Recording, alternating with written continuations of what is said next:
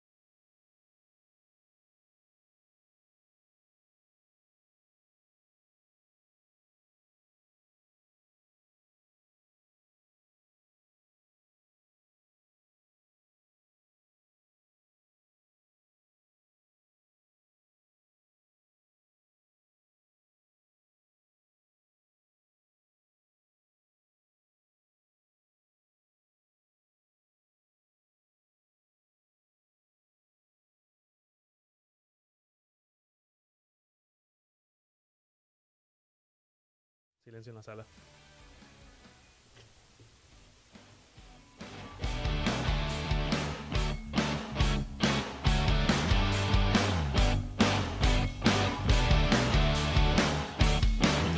Bienvenidos en esta hora a este tu programa ITF Podcast. Mi Bienvenidos. nombre es Marlon Carrillo. Y yo soy Iván López. Sean bienvenidos todos. Amén. Ya habían pasado un, un poquito de tiempo de que no habíamos tenido nuestro programa, la- pero gracias a Dios estamos aquí. Sí. También le damos la bienvenida a nuestro cuerpo técnico y si- adivinen quién está aquí. Aquí está de regreso. Nuestro hermano David. Amén.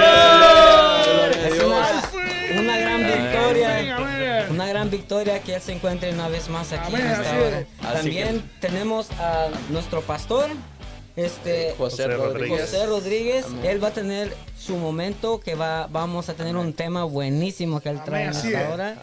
Y pero antes de eso, Iván, Queremos anunciarles y decirles, pedirles por favor que compartan este ah, enlace y también que nos sigan, sigan nuestra iglesia, Iglesia Torre Fuerte, ah, Todas por las las redes, redes. sociales, por Facebook, por YouTube. Lo y pueden encontrar. tenemos este Twitter también. Ah, no se les olvide Sí, que sí, Twitter síganos por sí. se nos puede quedar. Sí, así que les pedimos por favor que compartan y que se- esta transmisión se pueda llegar hasta muchos ah, lugares, a diferentes personas, a familiares, amigos.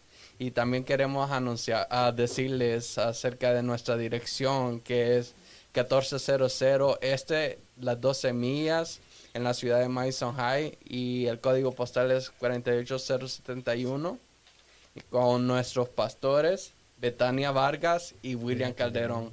Así que es probable que ellos estén y también no- toda nuestra Audiencia, hermanos. hermanos, ajá, audiencia, les damos la bienvenida y los Sí. saludamos Amén, también. que muchos nos están siguiendo. De hecho, Sí. tenemos al pastor William ya Amén, conectado. aleluya. Saludos al Saludos, pastor. lo estábamos esperando. Amén.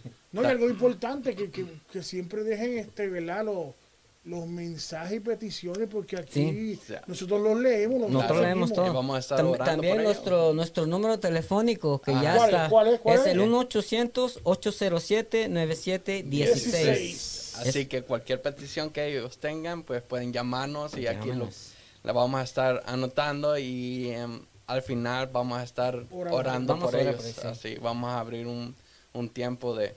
También les pedimos de que queremos anunciar nuestros servicios que son los días martes, Martes. viernes a las 7 de la noche y el, El día domingo. domingo a las 11 de la mañana. Mañana. Ah, también si... Ah, la oración matutina, Matutina. el martes, jueves y, Y sábado, sábado. a las 5 de la y media de la mañana, mañana. a 7 de la Sí, mañana. Claro que sí. Y ya, y- ya saben, ¿verdad? Que si andan por acá cerca, por la ciudad de visítenos, visítenos, Sí, que aquí sí. estamos. Bien fácil llegar. Es Sí, facilito. Y si no, si ustedes dicen, "Ah, es que me cuesta llegar, pues tenemos el GPS. GPS, teléfonos. sí, Eso es- andamos por donde quiera No, y, y, y lo pueden encontrar solo poniéndole Sí, el nombre de la iglesia. ¿ah? Sí. iglesia Torre Torre Fuerte. Fuerte. Y, Sí. y ya derechito se viene para acá y aquí estamos nosotros con los brazos abiertos. Y lo Amén. más importante, que Dios está con los brazos Amén. abiertos Sí. para Así. recibirlos y bendecirlos. Amén. Amén. Amén. Porque el Señor no va a echar a ninguno fuera Así de, dice, así de su palabra. viña. Así que todos van a ser bienvenidos en medio de nosotros. Y cuando ustedes quieran, pueden venir. Claro, claro. que sí. el martes, viernes a las 7 de la noche y el domingo, El a las domingo. 11 de la mañana. Y si no pueden, pueden am, asistir físicamente, pueden ah, conectarse a través de las redes sociales, de Facebook y de YouTube. Estamos transmitiendo Siempre vivo, estamos tam- en vivo. ajá. en vivo nuestros servicios. Así que ah, Y, y si desea ver también el servicio el de este domingo, digamos que este eh, no pudo venir ese día y tampoco lo pudo ver el domingo, pues puede ir a ver todos los servicios que están pre- Amén. eh, ya están Así es. grabados en están en YouTube y también en Facebook, la Así página es. de la iglesia. también los invitamos a que se suscriban, ¿verdad? Suscriban y que le den like, activen la campanita. La transmisión del domingo comienza a las 11.15, ¿verdad? Exacto. 11:15. 11.15, perfecto, no se olviden. Así, así que los, los invitamos, suscríbanse, apóyennos, compartan para que esta transmisión llegue a todos los oyentes y a todos los lugares y a diferentes personas que a veces necesitan una Y así, palabra y de así de, de esa misma manera le queremos este, agradecer a todos aquellos que nos miran fuera del país, fuera, fuera de, de acá Estados Unidos. Hay muchas personas que nos miran de El Salvador, Amén. Puerto Rico, eh, Sí, de Dominicana, sí. De Costa Rica, Costa Panamá. Hay, eh, Diferentes mu- estados. diferentes De estados de Honduras. acá. Y este, les agradecemos por, por estar siempre fiel en la sintonía. Amén. Y este, deseamos con todo nuestro corazón que Dios les bendiga Amén. cuando miran este programa. Amén. De hecho, de hecho, tenemos a nuestra hermana Zenaida Bermúdez que dice que te- se alegra verte en cámara, David. de nuevo. Yay. Aleluya. Ay, ay. Sí. Qué bueno. Gracias. Gracias por estar pendiente de nuestros hermanos y gracias por las Por oraciones. las oraciones, doy gracias De- de- a todo un pueblo, ¿verdad? Sí, Y exacto. hay que creer en la oración, ¿sabes? Gracias a Hay los que creer en la hermanos que nos apoyaron para la oración que hicimos por nuestro Como- hermano David. Como decíamos, esto es una victoria Amén. grande que David que nuestro hermano David esté ya aquí de nuevo con nosotros. Él pronto va a dar su testimonio Prontito, cómo, prontito, muy prontito. cómo, cómo, cómo fue ese proceso y, Sí. y que él tuvo que pasar. Yeah, Tremendo, pero gracias a Dios aquí estamos. Así es. Pero bueno, ya, ya hemos ah, dado nuestra información. Amén. También vamos a darle ahora el turno al pastor. Claro, sí. José Rodríguez. Rodríguez. Bienvenido. Amén. Bienvenido, Gracias. pastor, bienvenido. Gracias, mis bienvenido. hermanos. El aplauso es para el Señor. Gloria a Dios. Amén. Gracias, mis hermanos, por la invitación. Eh, el honor es mío estar aquí con ustedes, Amén. esperando que Dios nos hable hoy por medio de su palabra. Y queremos saludar a, a ya lo presente y también a aquellos que se van a conectar o que ya están conectados. Mi esposa le mando saludos desde aquí. Qué bueno, saludos ya. Yo creo que debe estar en sintonía, en, conectada también y quizás algunos de mis hijos. Eh, quiero enviarle también un saludo a la pastora Betania, eh, pastor eh, William. William. Calderón. Así que mi respeto y mi honra para ellos. Amén. Amén. Son hombres y mujeres de Dios. Amén. Así que estoy aquí para servirle. Amén. Amén. Gracias. Así es. Pastor, y queremos preguntarle um, y anunciar a los hermanos de cuál iglesia nos visita. Ah, estamos perseverando en la iglesia Monte Oreb de la ciudad de Ypsilanti, en la 2501 Holmes Road. A Ypsilanti, ya dicho, y eh, tenemos servicios martes de oración a las 7 de la noche, eh, estudio bíblico, oración y estudio bíblico los jueves, Amén. Amén. 7 de la noche igual, ah, y también eh, estudio para jóvenes Amén. simultáneamente, también el mismo jueves. Así que invitamos a todos los hermanos o, que están cerca de la ciudad de la iglesia del pastor Ypsilanti. de Ypsilanti. Sí, nosotros pueden- visitamos Ujú. esa iglesia hace poquito, Claro, bien sí. fácil llegar Sí. allí, bien Claro, fácil. Bien fácil. Yeah. Amén. Bien Igual los fácil. domingos. Se ponen el GPS. En el Los- GPS. No, No bien, pierde. vaya, vaya, no hay excusa. sí. tremendo Sí. lugar, tremendo Los lugar. domingos estamos también eh, ya el culto de los domingos a las 11, A las de 11. 11 a 1 más o menos. Ujú. Qué bueno, qué Así bueno. que ahí estamos para la gloria de Amén. Dios. Así La que hermanos, bendición. Amén. si están cerca por esa ciudad de Ypsilanti, pueden llegar y visitar la iglesia Monte Ore. Va a ser, va a ser un placer para el pastor Amén, amén, Amén, era un honor. Claro que tenerlos sí. y que sean bienvenidos. Amén. Amén.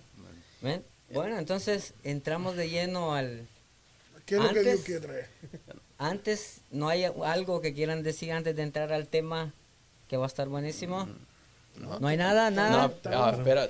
Queremos anunciar a los que están conectados de que si ellos quieren opinar, dar su opinión acerca del tema que nosotros vamos Por a estar ah, Pueden, pueden interactuar. Ajá, Sí, pueden pueden escribirnos en hacer la directo. pregunta Sí. que quieran. Claro. Pongan sus preguntas Sí. y su opinión y todo. Sí. y- y Pueden- peticiones también. Peticiones, sí, porque eh, toman de nosotros las leemos, estamos Todo- pendientes. todo. Tenemos al encargado allá, sí. Ah, el gran Al Cristian técnico. esperando. Claro. esperando ver gente. Así que también queremos hacerlos parte de este, de este ah, programa. No, ya, ya son parte. Ay, exacto, Ya son pero parte. como interactuar. Ajá, Claro interactuar Ay, con esa. Esa es la palabra que quería buscar de este tema que nuestro pastor nos va a traer ahora y nos va a estar compartiendo. Amén, eso es así. Sí. Claro que sí. Bien, hermanos. ah, Gloria a Dios. hoy yo he estado orando desde que mi hermano David me dijo. Yo he estado orando a ver qué traemos. Ujú. Y bueno, el tema que yo quiero compartir es un poco, vamos a decir, conflictivo, si se podría decir. Pero eh, el tema es ah, crisis y apostasía dentro de la iglesia. Eh, hoy podemos ver, contactar con nuestros propios ojos, todos los que usan, por ejemplo, las redes sociales, como hoy el Evangelio está siendo Atacado. atacado dentro del mismo pueblo, que está saliendo, eh, a- si- siendo atacado internamente. Y hoy queremos tratar un poquito de ese tema. Así que para iniciar yo quisiera compartir una lectura bíblica que se encuentra en segunda de Pedro, segunda carta del apóstol Pedro en el capítulo 2, y yo voy a considerar los primeros tres versos. Voy a esperar que ustedes eh, busquen su Biblia y también en su casa les exhorto que lea la palabra, no queremos hablar nada que no sea de la Biblia. Así es. lo que lo que yo como predicador diga, usted tiene que eh, estar seguro, porque usted tiene su palabra, confírmelo. Y si yo no estoy eh, por la palabra, no tienes que creerlo. Así es. Así que eh, leemos la palabra en el nombre del Padre, del Hijo y del Espíritu Santo. Amén. Amén. Dice así, pero hubo también falsos profetas entre el pueblo, como habrá entre vosotros falsos maestros, que introducirán encubiertamente herejías destructoras y aún negarán al Señor que los rescató atrayendo sobre sí mismo destrucción repentina. Y muchos seguirán sus disoluciones, preste mucha atención en este verso, y muchos seguirán sus disoluciones, por causa de los cuales el camino de la verdad será blasfemado. Y por avaricia harán mercadería de vosotros con palabras fingidas. Sobre los tales, ya de largo tiempo, la condenación no se tarda y su perdición no se duerme. Vamos a orar por esta palabra. Padre, gracias, Señor. Gracias. Ya oramos por este Gracias. tiempo que vamos a estar aquí, pero queremos agradecer Por tu por tu palabra. Señor. Que la misma, Padre amado, que vamos a disertar. Dios del cielo, tú haga con ella el propósito para el cual va a ser y Señor, bendice mis hermanos y mis amigos que nos están escuchando. Tócalo en sus hogares, Señor, y ayúdanos nosotros a serte fiel. Sí, Señor. Señor, que cada vez que nosotros vayamos a disertar, a hablar de tu palabra, nos apeguemos, Señor, a tu consejo, a lo que ya tú hablaste. Y ayúdanos en este tiempo, en este momento, Dios, Gracias. solamente a centrarnos en lo que tú quieres que hablemos. En el nombre poderoso de Cristo te lo pedimos. Amén. Amén. Gloria al nombre del. Señor. Mira, hermano, hablar de crisis dentro de la iglesia es un poco conflictivo. Sí. Más sin embargo, las iglesias, por ejemplo, en los países pobres, están en crisis económica. Más sin embargo, los países prósperos como el que estamos, Estados Unidos, un país bendecido, no hay crisis económica para la iglesia. Ujú. La, eh, la crisis que, que existe dentro de la iglesia no es la misma crisis que existe en una iglesia de Haití o una iglesia de, de China, por ejemplo, donde son perseguidos, donde la, para, una, para un cristiano sobrevivir tiene que vivir por fe, para comer tiene que ser a través de la fe. Más sin embargo, en este país tenemos de todo, estamos en sobreabundancia, pero la crisis Espiritual. que hay es espiritual. Porque hay una persecución dentro, Dentro de la misma iglesia. que se está manifestando. Y todos lo estamos mirando. Es. Lo que pasa es que estos son temas que no se tocan mucho. Porque no son de los temas que atraen multitudes. Entonces tenemos que tratar estos temas. Hay que hablar de ellos. Estamos viviendo en un momento eh, crucial Sí. para la iglesia de Cristo. Estamos cerca ya de partir de esta tierra. Sí, La iglesia pronto va a ser trasladada. Va a ser. Y es por Eso eso, es que cada vez vienen los ataques más, se, se arrecia más. El propio. Señor Jesús lo dijo en Mateo 24. Ujú. Si usted lee Mateo 24, vamos a leer nada más el verso 4, por ejemplo. Mire lo que dice con relación a la pregunta que le, le hicieron los discípulos, que cuando eh, serían Todas estas eh, cosas. toda esta cosa, ¿verdad? Él le dijo, ya en, en otra palabra, respondiendo Jesús le dijo, mirad que nadie os engañe, porque vendrán muchos en mi nombre, diciendo, yo soy el Cristo, y a muchos se engañarán. Y si usted sigue leyendo, en el verso 11 dice, y muchos falsos profetas se levantarán y engañarán a muchos. Mira el verso 24, porque se levantarán falsos cristos y falsos profetas y harán grandes señales y prodigios de tal manera que engañarán, si fuere posible, aún a los escogidos, a los de adentro, engañarán. Y eso es lo que estamos mirando.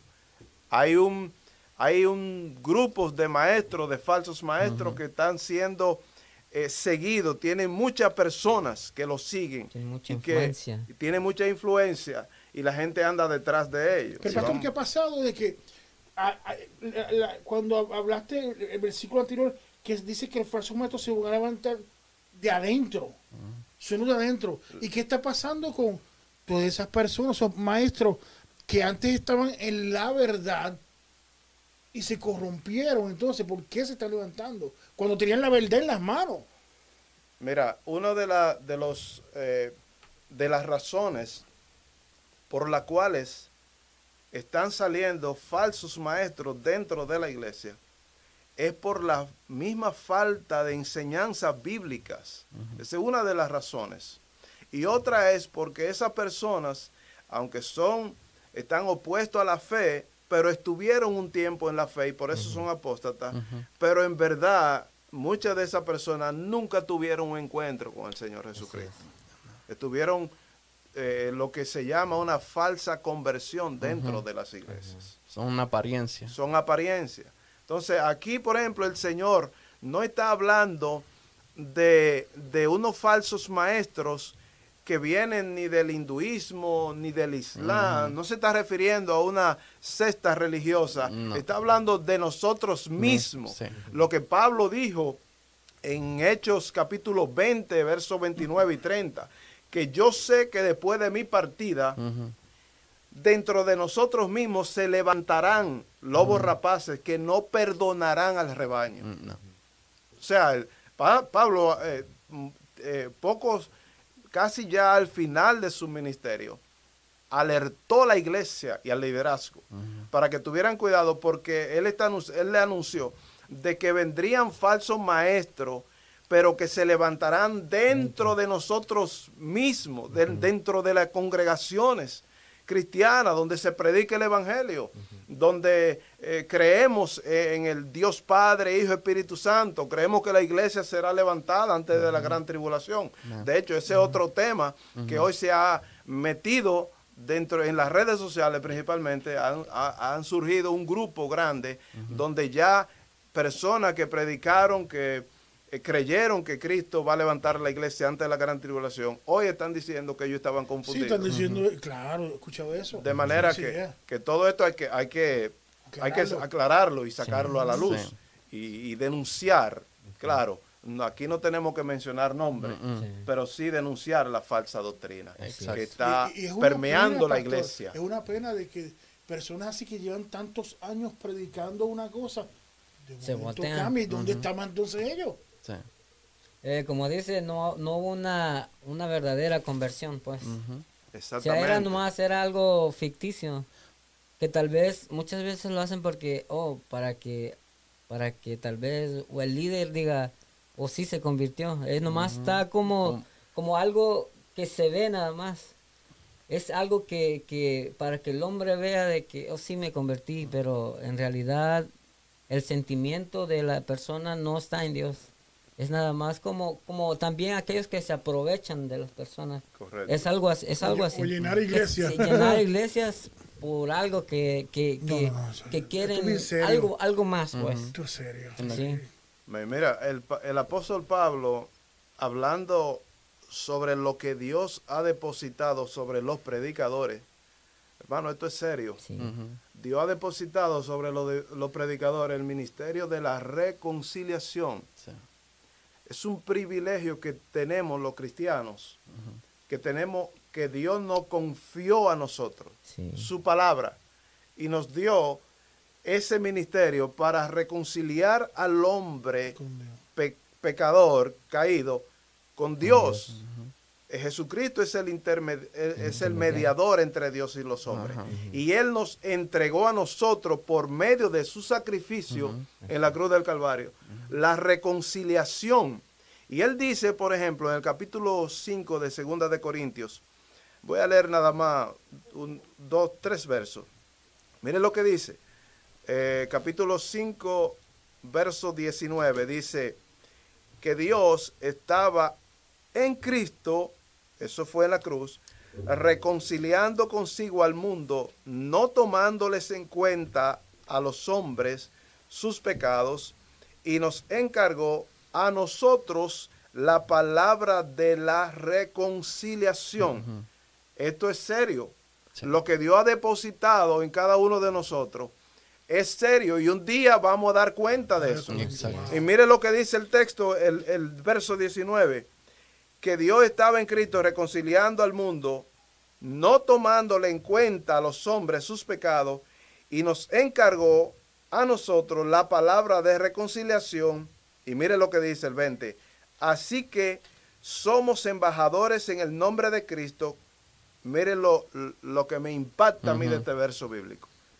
Dice, somos embajadores, así que somos embajadores en el nombre de, de Cristo, como, oiga, como si Dios rogase por medio de nosotros, os rogamos en el nombre de Cristo, reconciliado con Dios. Te voy a explicar ese, ese verso bíblico.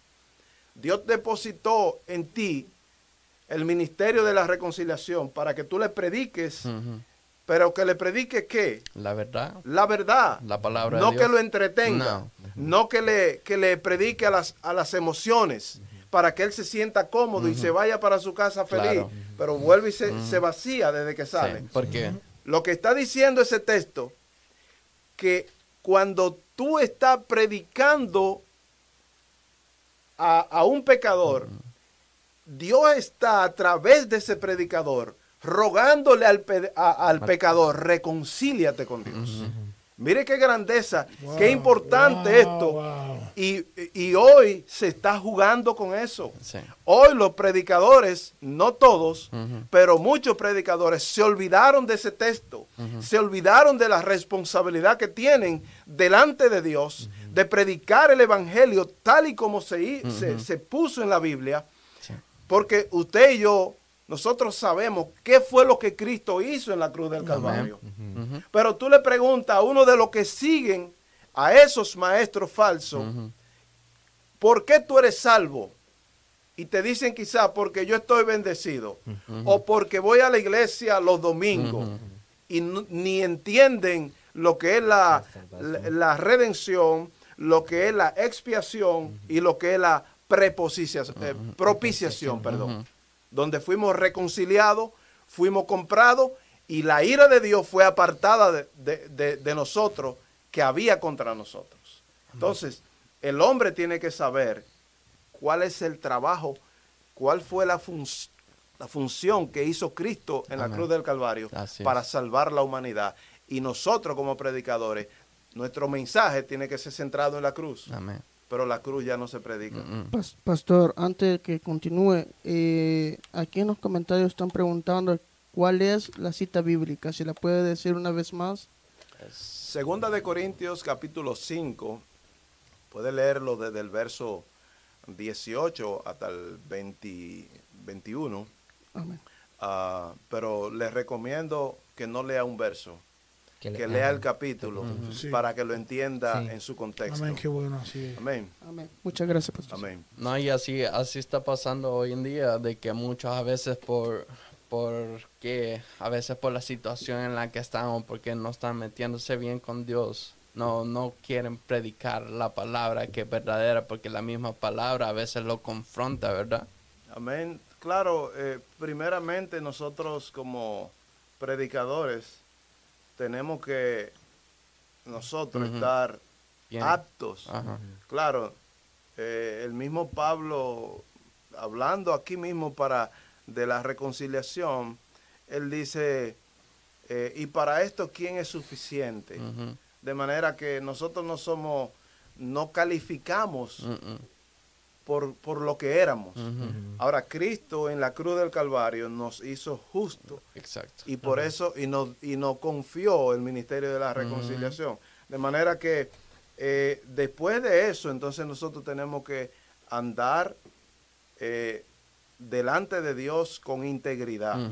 El predicador tiene que primero revisar su vida a como, eh, y, y- y andar una vida ah, eh, delante de Dios en pureza, en santidad, porque no podemos predicar desde el púlpito lo que no vivimos. No, y eso es lo que sucede a veces, muchas veces, de que, como le digo, como a veces muchos predicadores, por eso ellos hablan acerca de la apostasía o se contradicen, le quitan la esencia de la palabra de Dios, porque a veces la misma palabra los confrontan y dicen, oh, no quiero hablar de Ajá, esto, no quiero ajá. predicar de esto, porque esta palabra me está, Ajá. me está remordiendo a mí. Amén. Ajá. Mire lo que dice este mismo, en el mismo capítulo, en el verso 11, dice, conociendo pues el temor del Señor, persuadimos a los hombres, pero a Dios le es manifiesto lo que somos. Wow. A Dios le es manifiesto lo que somos. Dios sabe lo que hay en ti, en mí, La cua- intención. y, y más cuando estamos predicando. Y dice, y espero que también lo sea vuestra conciencia. Dice, no nos recomendamos pues otra vez a vosotros, sino os damos ocasión de gloriarnos. Y no damos ocasión de gloriarnos por nosotros, para que tengáis con qué responder a lo que se glorían en la apariencia y no en el corazón. Ahí está, ahí está la respuesta, ¿verdad? Claro. Y claro. dice, ah, bueno, no voy a seguir leyendo para ganar tiempo, pero claro, léase no, ese no. capítulo completo. Sí. Amén. Entonces, mire, el producto, lo que arroja como resultado, eh, predicar un evangelio distorsionado, diferente, trae consecuencias. Sí. Trae consecuencias al predicador y trae Al seguidor. Al a lo que lo sigue. Ah. Mire lo que dice, por ejemplo, Gálatas capítulo 1, ah, 6 al 9. Dice, estoy maravillado que tan pronto os hayáis alejado del que os llamó por la gracia de Cristo. Escuche bien, para seguir un evangelio diferente. Y advierte, dice, no que haya otros, sino que hay algunos que os perturban y quieren pervertir el evangelio de Cristo. Y oiga lo que dice ahora. Más si aún nosotros o un ángel del cielo os anunciare otro evangelio diferente del que os hemos anunciado, sea anatema, sea maldito. Dice, como antes hemos dicho, también ahora lo repito, si alguno predica diferente evangelio del que habéis recibido, sea anatema. Este es un punto, pastor. eh, eh, una- eh, voy a hacer una pequeña ¿verdad? reseña. Es que dice que aunque que, ah, que un ángel del cielo ¿verdad? Bajare. que bajara de ¿verdad? del cielo y enseñe otro evangelio que no es. Sin anatema. embargo, hem- hemos visto, mira, uno de los puntos tremendos de lo que es una falsa doctrina. Muchas de esas doctrinas por ahí, falsas religiones, han comenzado de que un ángel que. Se la ha revelado. bajó la del Claro, y, claro. exacto, y reveló. Y es un punto que la Biblia Claro que sí. habla claro. Y entonces la gente se, se han cegado de eso. Porque hay muchas religiones que bajó un ángel que le dijo a Joseph Smith, qué sé yo, que si otro ángel le bajó esto, que si. Sí, la Biblia, La claro, Biblia, lo claro. habla. Bien, sé, de que ya es un punto que dice, mira, un red flag, una- como que dice, Ujú. hay algo raro ahí. Sí. ¿Entiendes? Porque la Biblia, Biblia lo dice. alertó. La palabra alertó de eso. Increíble, aquí en los comentarios hace nuestra hermana Zenaida Bermúdez, hace dos preguntas. ¿Cuál será la razón que no predican de la cruz de Cristo? Esa es la primera. La segunda, ¿será que muchos piensan que Cristo venció en la cruz y ya no saben, ya no se debe de hablar de lo que significa? Mire, no se predica de la cruz de Cristo eh, cuando eh, dentro del ministerio lo que hay es un interés de fama, de dinero. Y ahí en- con esos dos se resume. Cuando se busca eso en un ministerio, si tú predicas de la cruz, no te va a dar muchos resultados en ese sentido. No es rentable, pues. no es rentable predicar de la cruz. Yo prefiero predicar el Bueno, gracias tú- por esa palabra. Sí, No es rentable predicar la cruz, pero es el mensaje Es el Exacto. que nos llamó Jesucristo a A predicar. predicar. No hay otro mensaje. La cruz es el... eh, y yo le voy a decir ahorita dos mensajes que hay en la cruz. En la cruz encontramos dos mensajes, el falso y el verdadero. Se lo voy a decir más, más hacia adelante. ¿Iba a decir algo, David? No, que, que, que, que a veces no queremos enfocar en, en cosas que no son tan importantes, que queremos buscar otra cosa y, Estamos predicándole a la emoción, a la a, emoción, exacto. emoción. las emociones, para que la gente se sienta bien Se Sí. sienta bien y llegue. con el predicador y, Y se ya. me sienten ahí, claro. ¿no? y se llene el lugar, pues es más que todo. Como decía el pastor, la fama, pues. Sí. Porque si ellos ah, predican de algo que los va a confrontar, muchos no les gusta, entonces se van a ir y como Claro. decíamos, no es rentable eso porque no hay no, hay no, no, ganancia. hay fama, no hay ganancias. No, no hay no muchos te van a seguir Y mu- ajá. cuando te busca, te- tú predicas la verdad. Ajá, y dicen, muy duro esto y mejor. Solamente te van a seguir aquellos que realmente quieren a que anhelan. Ah, y, y como estaba la, la cita bíblica que lo estaba en segunda de Pedro 2, en el versículo 3 dice, y por avaricia, ah, no, y por avaricia harán mercadería Mercaderías. de vosotros, Sí. con palabras fingidas sobre tales ya de largo tiempo. La condenación no se tarda y su persuasión no se duerme. Claro. Es. Eh, Mira, estamos viviendo nosotros los creyentes, y voy a decir el liderazgo, y lo incluye a ustedes porque son líderes, están aquí. Ustedes tienen una gran responsabilidad de decir la verdad por aquí. Exacto. así es. Así es. Duélale a quien le duela, con amor, Sí. con paciencia, pero la verdad tiene que, que estar primero. Nosotros ahora mismo tenemos un gran reto porque los fundamentos están siendo atacados. Los fundamentos, la, el edificio, ¿verdad? Que es Cristo, Sí. y nosotros, usted y yo, somos constructores. Pablo lo explica en Primera de Corintios. Somos los que van, estamos construyendo encima, ¿verdad? Pablo dice, yo como perito arquitecto puse el fundamento, el fundamento es Cristo. Y ustedes y yo somos los que estamos construyendo sobre ese fundamento. Ahora bien, la Biblia dice que uno construye con material de eh, oro, piedra preciosa, ¿verdad? Otro heno, hojarasca. O sea, hay, hay seis materiales en total. Después, esa obra va a ser probada Exacto. y va a ser pasada por, Por fuego. De manera que hoy yo puedo estar predicándole un evangelio falso y gozándome, y- pero tengo que estar preparado. No se me puede olvidar que un día yo tendré que darle cuenta a Dios. Amén. Amén. Porque como dice la palabra de que, que a muchos se le da, a muchos se le va a demandar, ¿verdad? Claro que sí. Entonces, el Salmo, por ejemplo, 11, verso 3, habla de esto.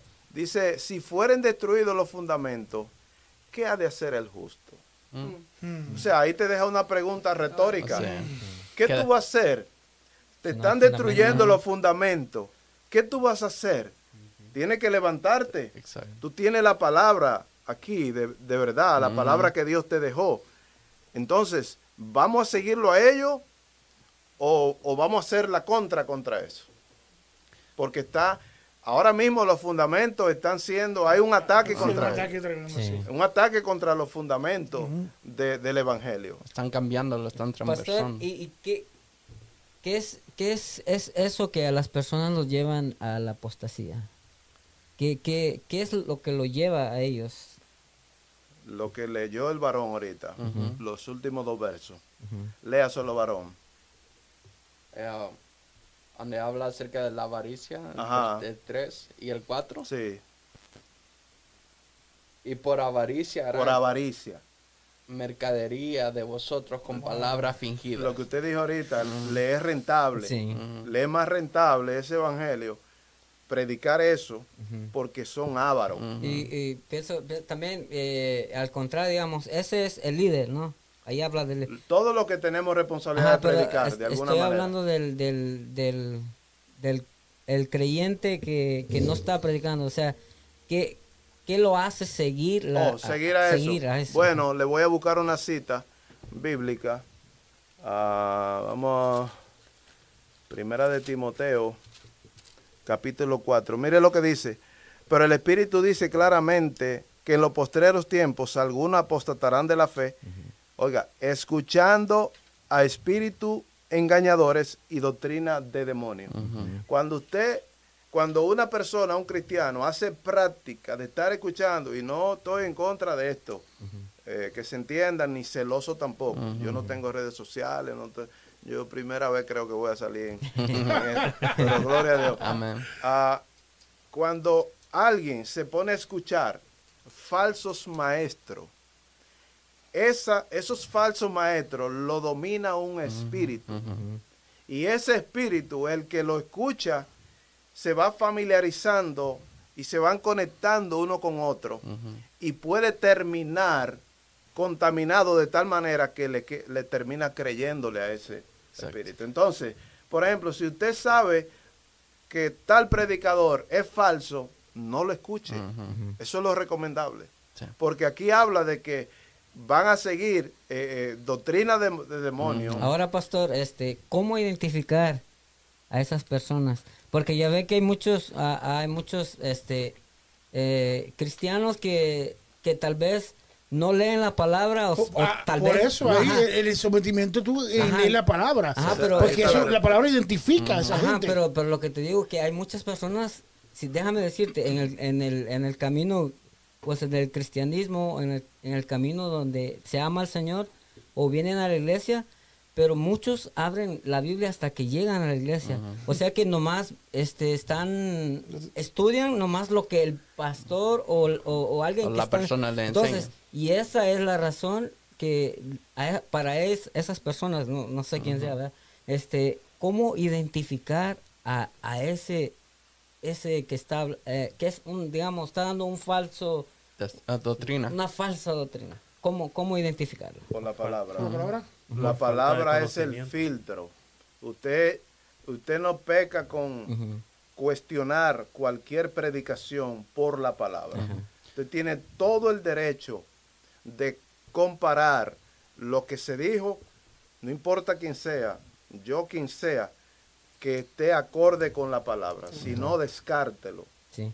Pero, Puede pero- hablar muy bonito.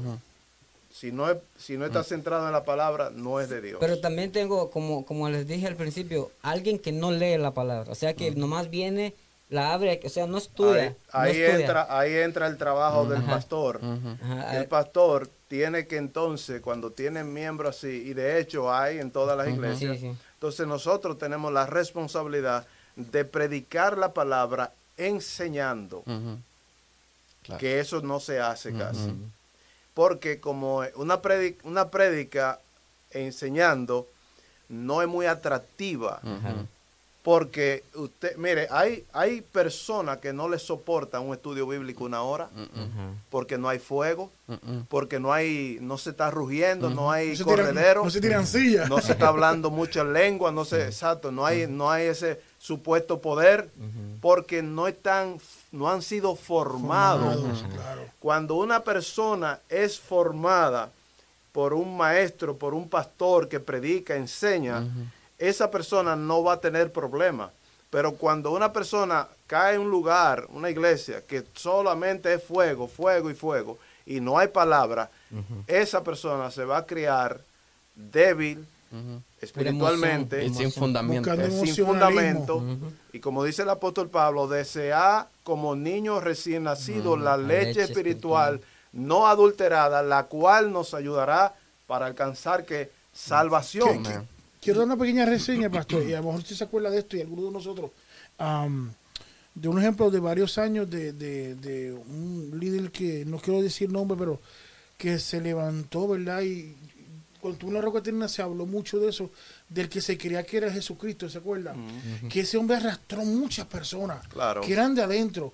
Entonces ese hombre al tiempo cambió y después dijo que era Satanás, ¿se acuerda?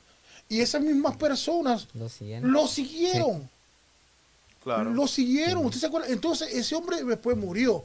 Y entonces vino otra persona a sucederlo. Y ese mismo cuerpo de gente Sí. cambió y siguieron él. ¿Usted cree que si él hubiese sido un, un maestro de la palabra, un predicador centrado en la Biblia, hubiese tenido tantos seguidores?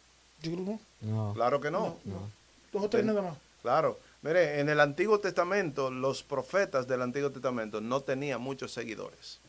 No tenían porque ellos predicaban la palabra que Dios le daba y confrontaban al pueblo con la palabra, Sí. con amor, claro que sí. Sí. Tenemos que predicar con amor, pero el amor no quita, no, no, no echa fuera el temor. O sea, tenemos que predicar la palabra independientemente.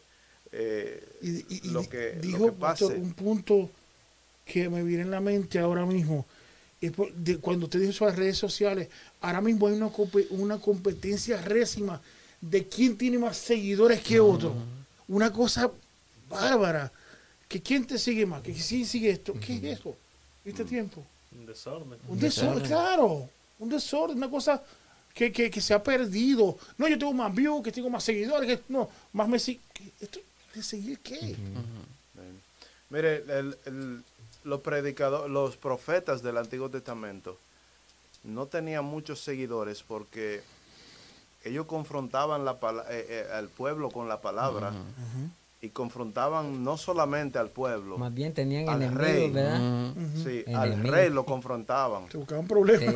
Sí. y, y hoy eh, no podemos, tú sabes, generalizar, pero hoy hay, inclusive en los países nuestros, que se puede ver más, ah, es que están comprando los predicadores. Les voy a dar un testimonio breve aquí. Hace unos, se lo voy a dar públicamente, ya, no importa. ya te estás aquí. Ya, ya estamos aquí. Hace unos, creo que tres meses, sí, tres o cuatro meses, recibo una llamada de un pastor amigo de, de Miami. Y me dice, oye, te estoy llamando porque ah, te tengo una bendición. Te tengo una bendición. Te tengo una bendición. Yo, yo quiero decirle con respecto a la bendición. Cuando un predicador me dice a mí, eh, viene tu bendición, yo le digo, no, hace 22 años que yo recibí la bendición. Gloria a Dios. Cuando yo me convertí, recibí la bendición. Yo estaba condenado para irme al infierno. Claro.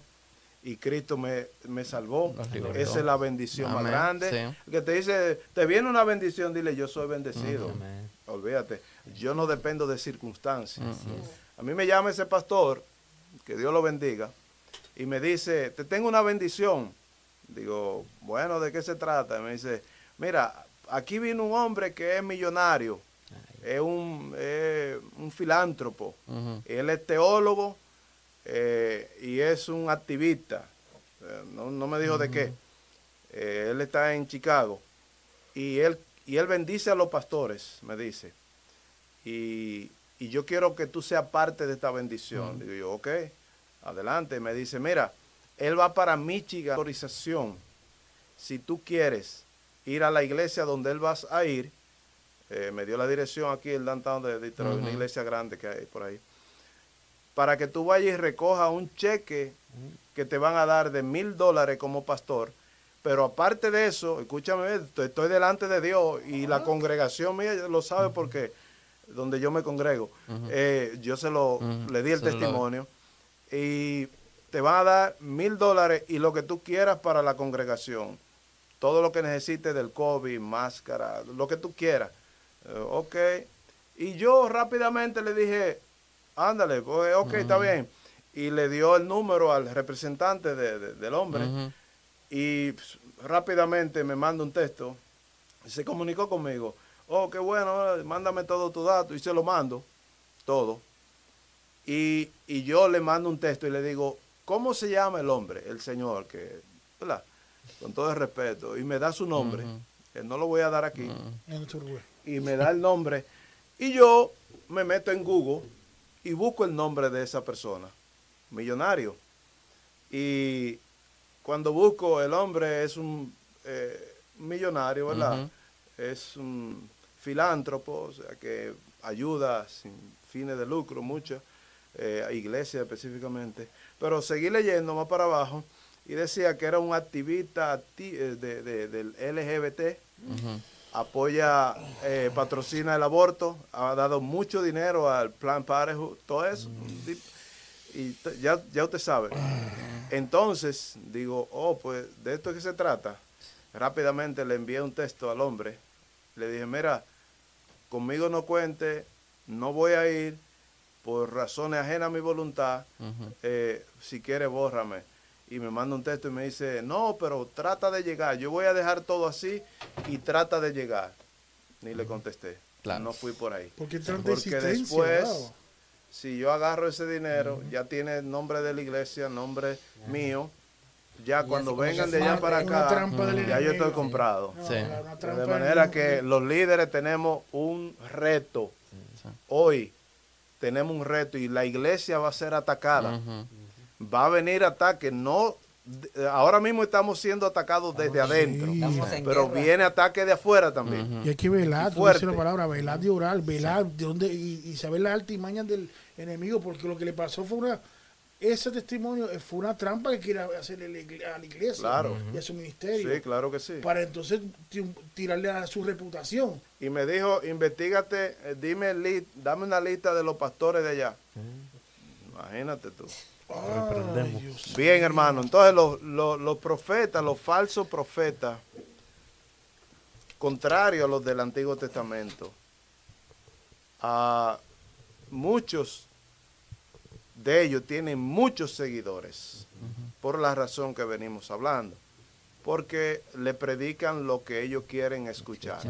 Ellos no predican contra el pecado, ellos no predican eh, Biblia, claro, usan la Biblia, A su conveniencia, pero es su manera, eh, lo de ellos es el show, eh, muchos milagros, Exacto. eh, mucho, tú sabes, movimiento que yo no niego los milagros, yo creo en ellos y soy testigo de ellos, eh, pero mucho cuidado con eso. Tenemos que tener mucho discernimiento. Amén. Discernimiento cuando se, predi- cuando se profetiza. Ujú. Discernimiento cuando hay milagro, cuando hay un tal mover de Dios. Sí. No todo es mo- un mover de Dios. Dios no está en todo lo que se mueve hoy.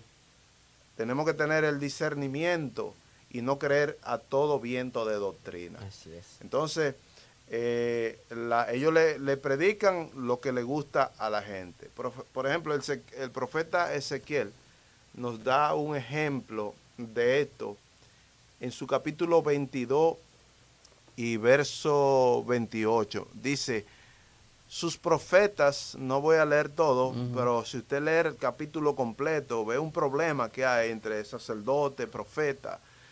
Ah, dice, sus profetas recubrían con lodo suelto. La palabra, Ujú. la recubrían. Eso es diluir el mensaje. Recubrían con lodo suelto. Dice, profetizándole vanidad, adivinándole mentira, diciendo, así ha dicho Jehová el Señor. Y Jehová no había hablado. De manera, usted, yo dejo esto en la sala, una pregunta, y a la audiencia.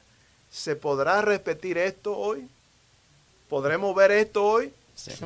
¿Podremos decir, así dice Jehová? Usted ha escuchado cuántas profecías de juicio se han dado desde muchos años atrás y usted no ve que sucede nada. No pasa, correcto.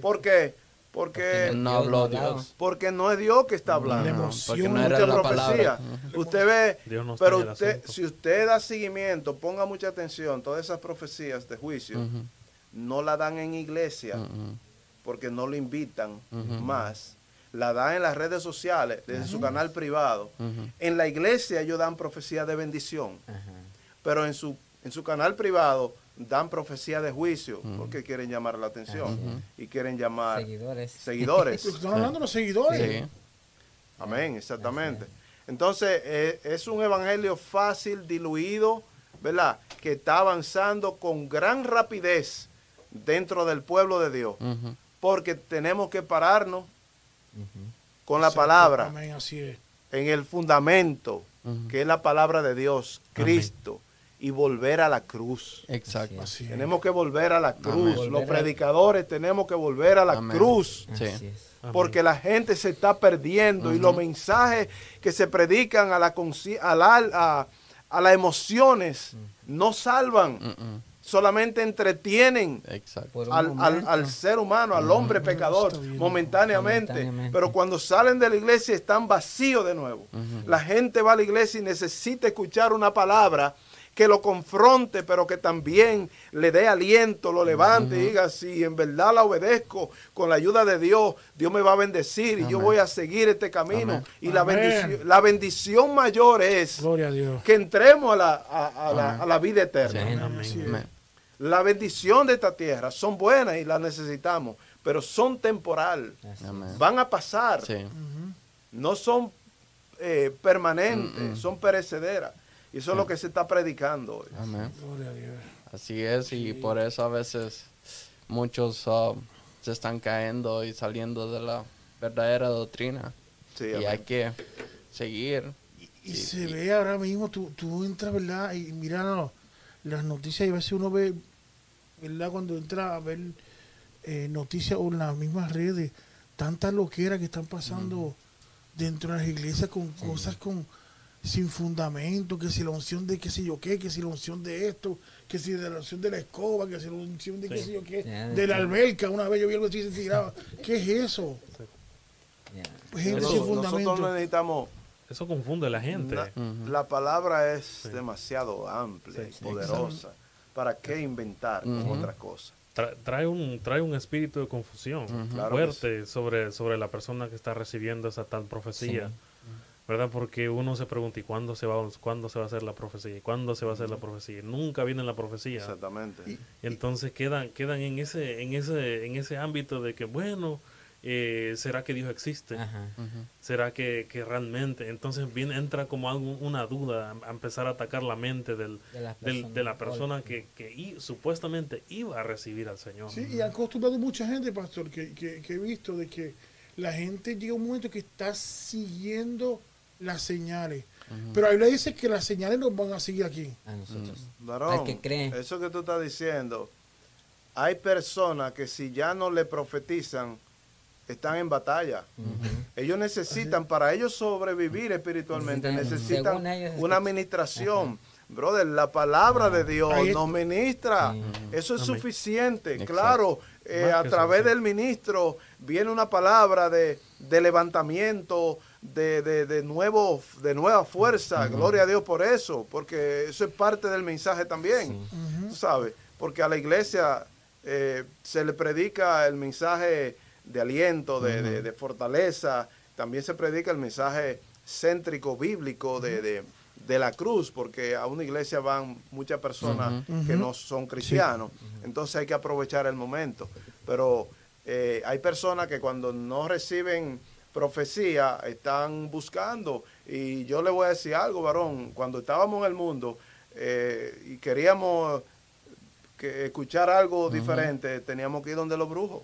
Y los brujos tie- no- nos decían, eh, yo lo digo por mí, ustedes no. Eh, los brujos te, te dicen y te alimentan las emociones momentáneas. Entonces, ahora, como dijo, el- como leíamos el texto ahorita, hay un espíritu de adivinación Sí. que no es real, no todo. Casi viene hay a ser, profetas de casi Dios. viene a ser similar como aquel que en aquel tiempo, como ese que no conocía a Cristo y buscaba las cosas como en los brujos. Pues no estoy diciendo que esto es brujería, pero se ve como algo similar que cuando yo no siento que alguien me habla, siento algo eh, desesperado sí, pero y empiezo a buscar a alguien que me hable, alguien que no. Exacto, porque la intención es la misma, porque Ajá. cuántos cristianos hay, hay Sí. que dicen, no, que tal sitio va el que sea el profeta, y, Y- y todo el se mundo va, corre para allá. Entonces aparece otro por Sí. cinco Yo- ciudades más lejanos, vamos para allá a buscar. Y es donde llega la confusión y la persona queda Claro. Wow, confundida y cae en, en lo que hablamos, la apostasía. Amén. Lo- eso- estos predicadores de hoy están centrados en, viene una bendición para ti. Prepárate eh, porque hay una bendición que viene de camino. No sé si usted ha escuchado eso. Que viene de Escuchado. camino. El Señor está confirmándome que tú vas a recibir una bendición. Esos son los términos para manipular, ¿verdad?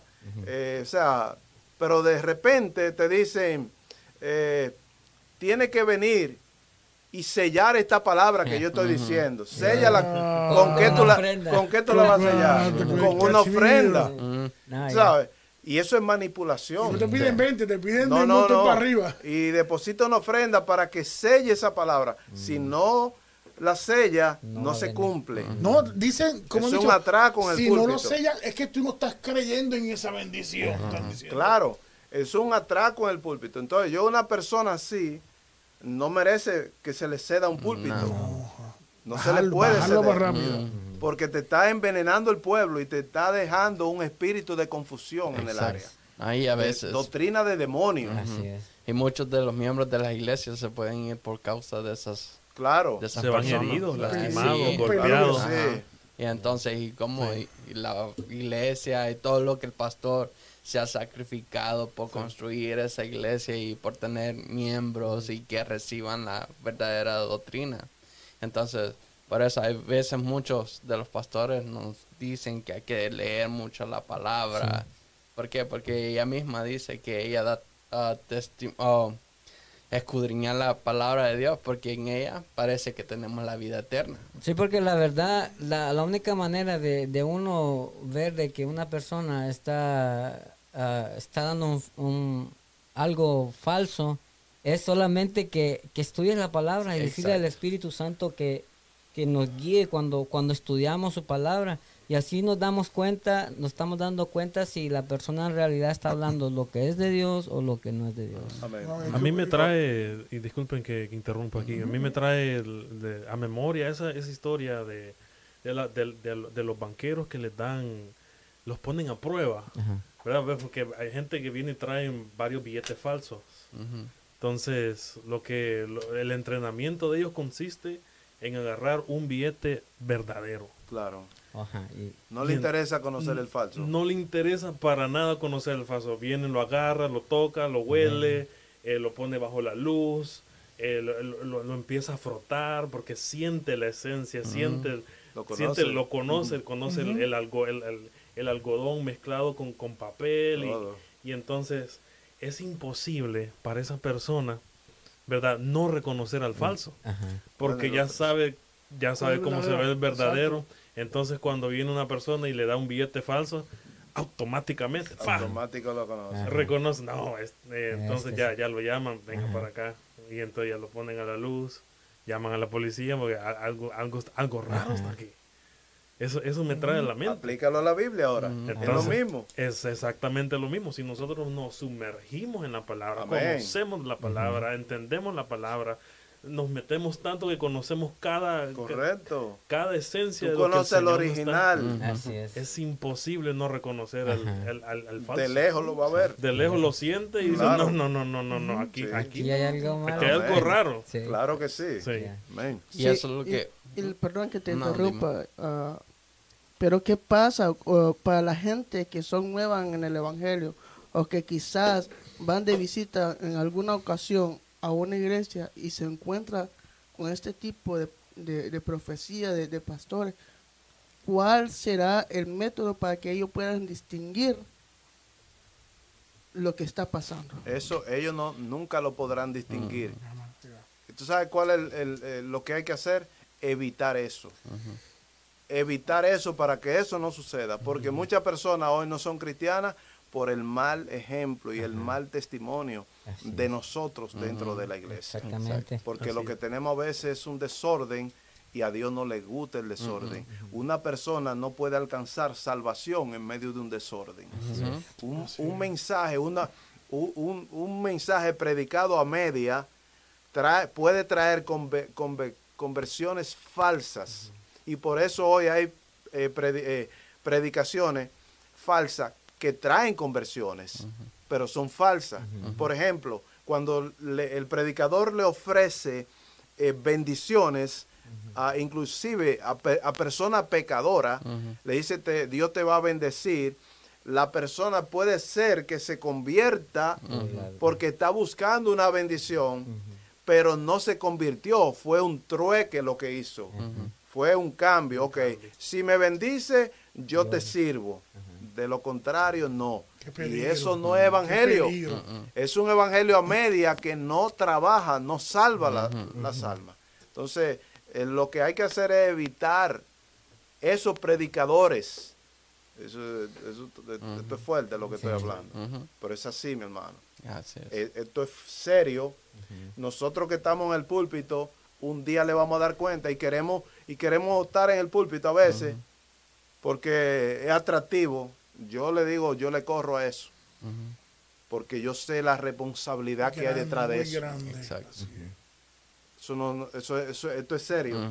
Entonces, cuando eh, estemos ahí, vamos a dar lo que Dios dijo.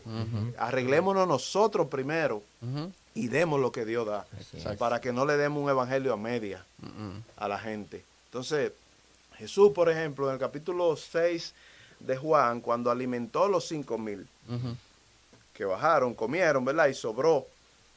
Al día siguiente Jesús estaba en Capernaum y allá cruzaron lo- muchos de los que estaban en el, en el, En el monte ahí que comieron, cruzaron. Y cuando Jesús viene, que lo encuentra, dice, maestro, ¿cuándo llegaste aquí? Le dice, Jesús le dijo, ustedes me siguen a mí porque le di de comer y se saciaron. No por las señales ni por lo que yo prediqué, sino por lo porque le di de comer y Por se beneficio, saciaron. Beneficio. Hoy hay un grupo grande que están siguiendo beneficio dentro de las iglesias. Porque los maestros, los falsos profetas lo han preparado para eso. Pero yo le tengo un llamado a esa persona. Arréglate con Dios. Busca a Dios de corazón para que Él te guíe. Y lee la palabra.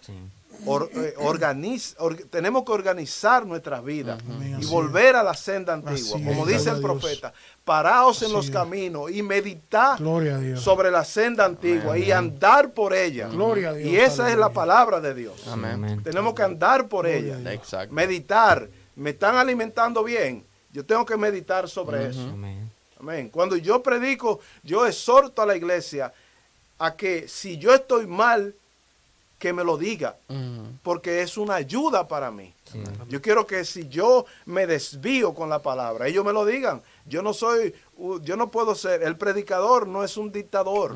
Gloria a Dios. El predicador puede ser confrontado por la palabra. Exacto. Si yo le doy la palabra equivocada, de hecho nos equivocamos.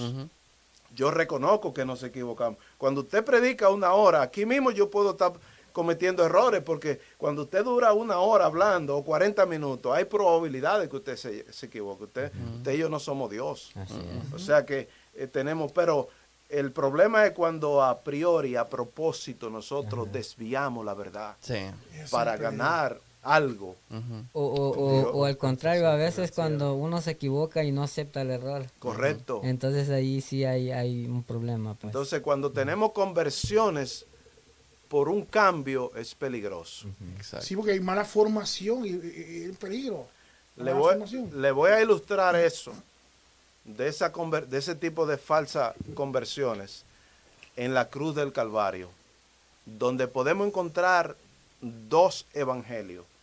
Si usted se va conmigo a Lucas, capítulo 23, gloria al nombre del Señor.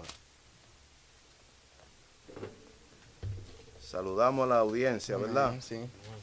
Amén. Tene- tenemos eh, a 24 Gloria a Dios. personas que nos están sintonizando. No, y lo que van en a Facebook, mirar y los que van a mirar. claro que sí. Esto queda grabado acá. Claro, eh, sí, Sí. Y- Los saludamos desde ya. Sí, todos. le damos un saludo y le damos gracias también por estar conectado. Y recuérdense que tenemos nuestra línea telefónica, el cual se pueden este, comunicar, es el 1-800-807-9716. Eh, puedes eh, mandarnos sus peticiones, al final del programa estaremos orando por tus peticiones. El pastor acá presente va a estar orando por tus peticiones, al final. creyendo que Dios va a responder esas peticiones. Amén. Amén. Miren, Lucas capítulo 23, verso, le damos 39 al 43. Dice, esto es cuando Jesús estaba en la cruz, junto a dos ladrones. Dice, y uno de los malhechores que estaban colgados, le injuri uno de los malhecho- malhechores que estaban colgados, le injuriaba diciendo, oye esto, si tú eres el Cristo, sálvate a ti mismo y a nosotros. Sigo leyendo y, y luego explicamos. Dice, respondiendo el otro, le respondió, diciendo, ni aún temes tú a Dios estando en la misma condición. Nosotros a la verdad justamente padecemos porque recibimos lo que merecíamos, lo que merecieron nuestros hechos, mas este ningún mal hizo. Y dijo a Jesús, esto le dijo el ladrón, yo le llamo el buen ladrón, acuérdate de mí cuando vengas en tu reino. Entonces Jesús le dijo, de cierto te digo que hoy estará conmigo en el paraíso. Amén. Miren, el primer ladrón, verso 39, vamos a decir el ladrón malo para identificarlo, el malo y el bueno. ¿Verdad? Malos los dos, todos somos malos, pero el malo y el bueno. El, el malo del verso 39 representa el falso evangelio de la cruz.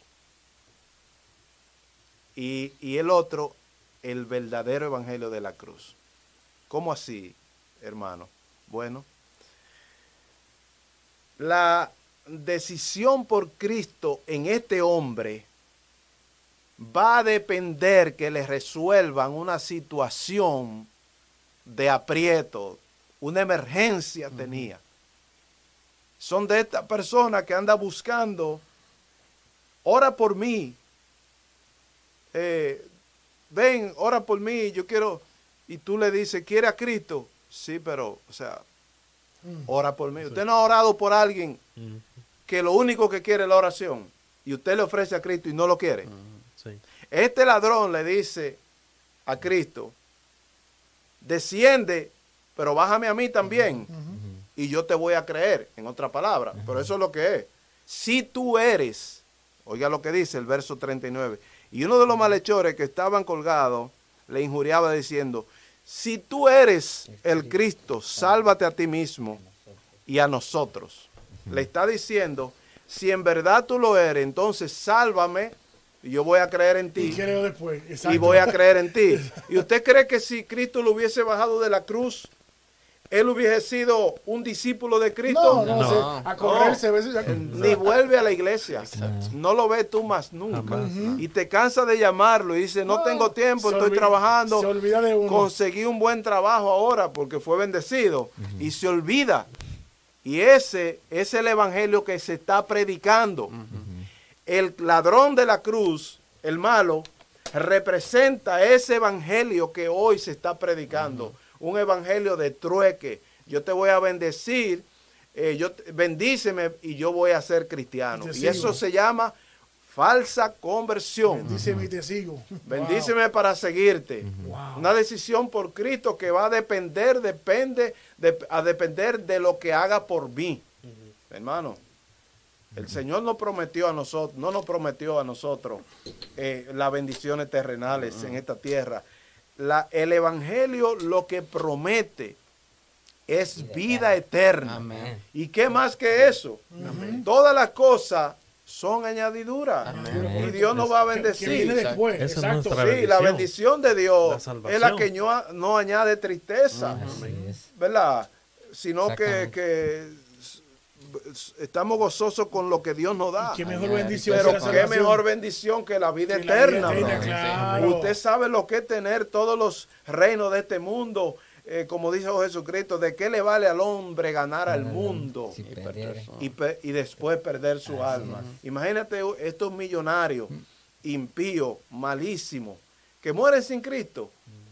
De repente, de vivir en el oro y en la riqueza, de repente despiertan en esa miseria del No infierno. han tenido nada. Eso sí. Qué triste, ¿verdad? Triste. Qué, qué lamentable. ¿Cómo se sentirán?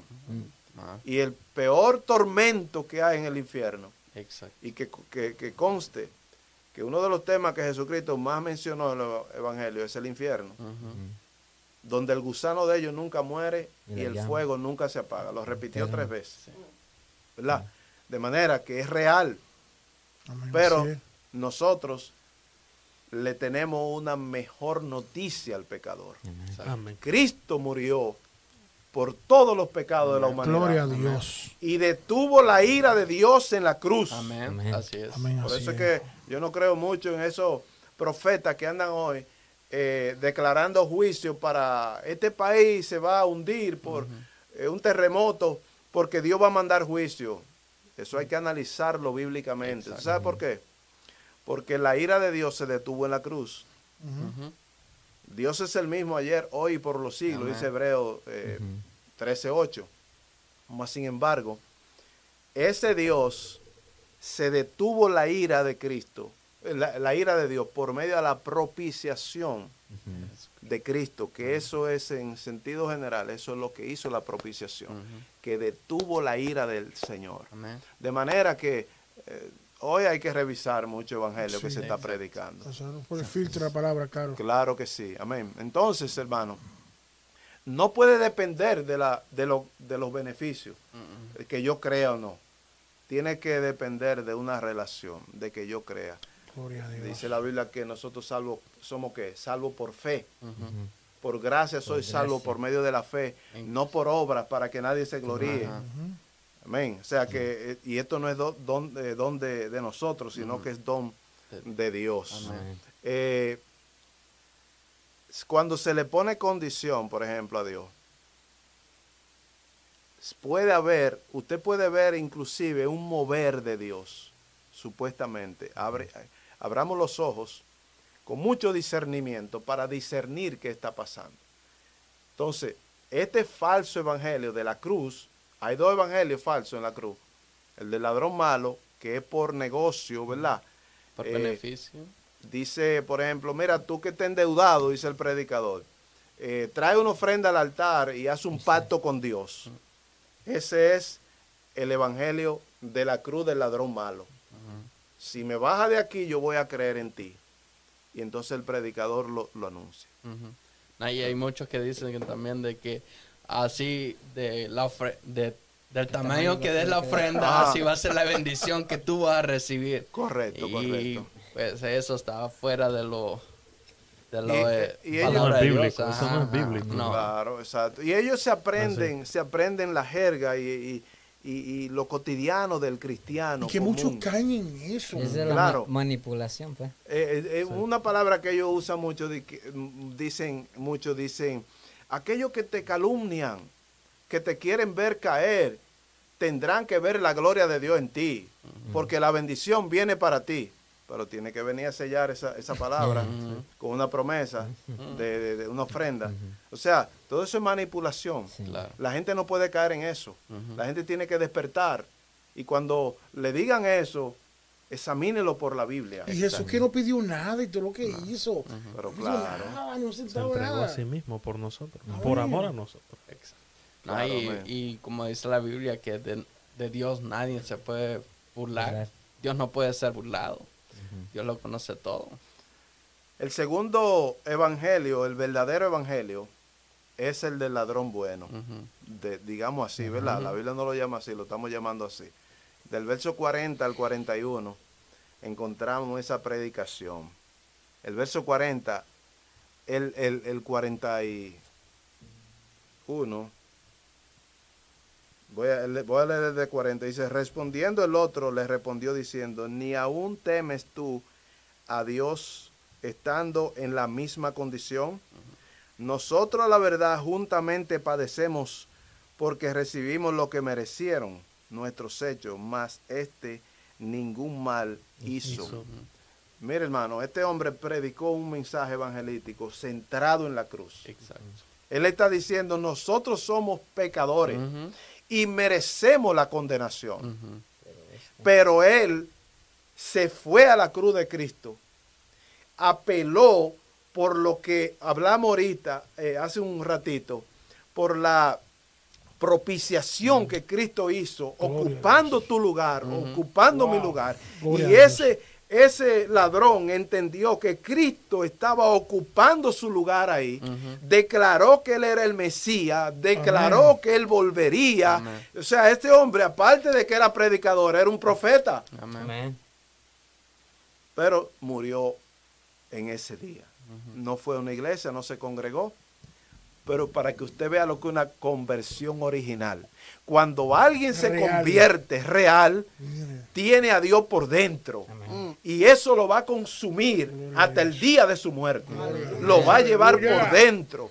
El Espíritu Santo Gloria va a morar en él. Porque hay un nuevo nacimiento así al instante.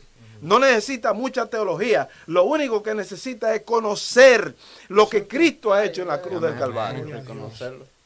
Y eso es lo que necesitamos predicar. Amén. El mensaje de la cruz tiene que volver a los púlpitos. Amén. Tiene que volver a los púlpitos el mensaje de la cruz. Porque yo Aleluya. puedo entretener al pueblo y sentirse cómodo, bien. Pero ¿de qué le vale al hombre que le entretengan su- sus emociones Gloria a Dios. y su alma se vaya al infierno? Tenemos que predicarle al pecador como está en la Biblia, está en la Biblia, sí. sin pasar paño tibio, amando al pecador Gloria Y dar la palabra y dar la palabra. tal como es. Nuestro, Amén. nuestro hermano Jeremías ah, comenta acá que eh, totalmente de acuerdo, pues la Biblia enseña que el Espíritu Santo mora en nosotros. Amén. Mora en nosotros. Dice que, que como inmediatamente nosotros creemos, somos sellados por el Espíritu Santo. Y el Espíritu Santo viene a morar, hace morada en nosotros. Juan ca- capítulo 12, 14, el 16. Todo eso habla de, de la obra del Espíritu Santo en nuestras vidas. Amén.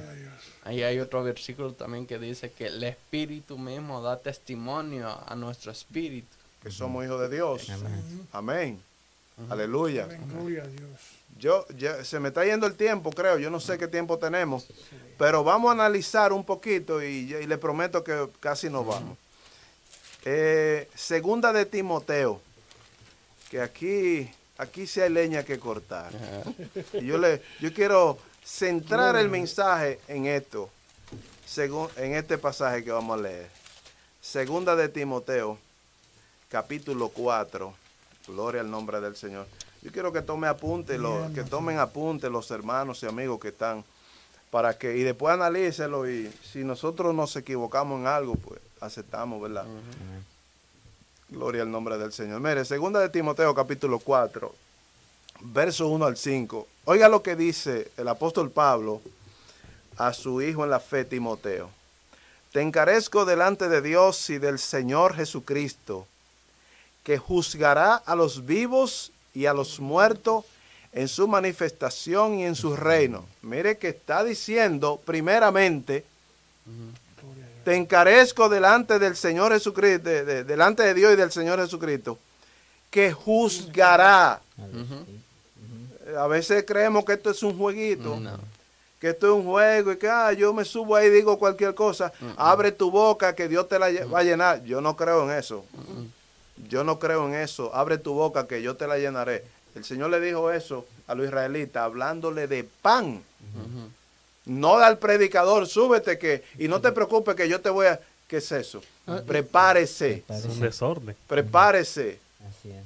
Exacto. Tiene- tenemos que que prepararnos preparar. con la palabra, Ah. oración, ayuno, como Dios lo diría. Amén. Oiga, dice que Dios juzgará a los vivos y a los muertos en su manifestación y en su reino.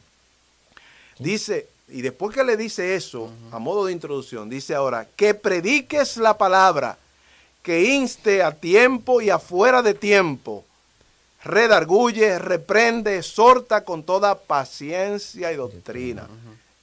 Aquí hay un amor intrínseco, claro. Porque vendrán tiempos, escuchen bien, cuando no sufrirá la sana doctrina, no la van a sufrir, sino que teniendo comezón de oír, se amontonarán maestros conforme a su propia concupiscencia, y a- oiga lo, lo terrible, y apartarán de la verdad el oído de vo- y se volverán a la fábula. Dejémoslo hasta ahí. Vamos a ver qué es lo que... ¿Ah? Eso está fuerte. Está fuerte. Entonces, ¿qué es lo que quiere decir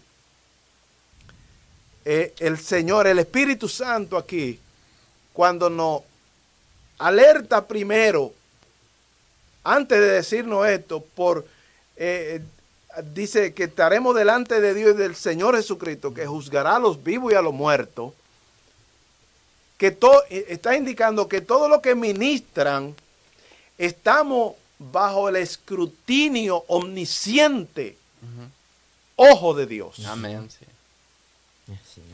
Cuando tú estás predicando, cuando yo estoy predicando, cuando cualquiera de nosotros esté predicando, es como alguien que escribió un libro de texto y se lo da a mi hermano aquí como maestro de una escuela y usted empieza a enseñar de ese libro, pero un día de repente va y se te sienta el escritor de ese libro allá atrás y tú ni lo estás mirando. Y tú empiezas a cambiar lo que él escribió. ¿Cómo él se va a sentir? Ustedes que han estado todos en aulas de, de estudio. ¿Cómo él se va a sentir? Así se siente Dios cuando yo le estoy predicando al pueblo de él, porque ese pueblo no es mío. No- yo no soy dueño de ovejas. El pastor de los pastores es Jesucristo. Amén. Y, es y él es el dueño de las ovejas.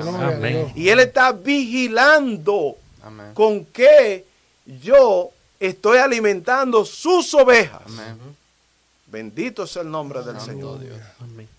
Y entonces él dice, después que le dice esto en el verso 1, entonces le dice, que predique la palabra, que inste a tiempo, fuera de tiempo, redarguye, reprende, sorta con paciencia y doctrina, porque, o sea, aquí está la razón, el motivo, porque vendrá tiempo cuando no sufrirán la sana doctrina, porque cuesta, Sí. porque a veces se hace hasta molesta, porque a veces nos confronta. Pues no es conmigo. Y, yo, y sufrir quiere decir pagar un precio, reconocer que yo necesito eso, aunque es fuerte la palabra, pero yo lo necesito. Sí. Necesitamos eso. La palabra de Dios, que es la que nos va a cambiar. Amén. Aleluya. Amén, amén. Lo que está diciendo es, en una forma eh, eh, peculiar, ¿verdad? Que el maestro, el predicador, tiene que estar alerta porque, y más en este tiempo, porque llegó este tiempo Sí. donde no sufrirá la sana doctrina, escuche bien, sino que teniendo comezón de oír, se amontonarán maestros conforme a su propia concupiscencia. Explico ese texto.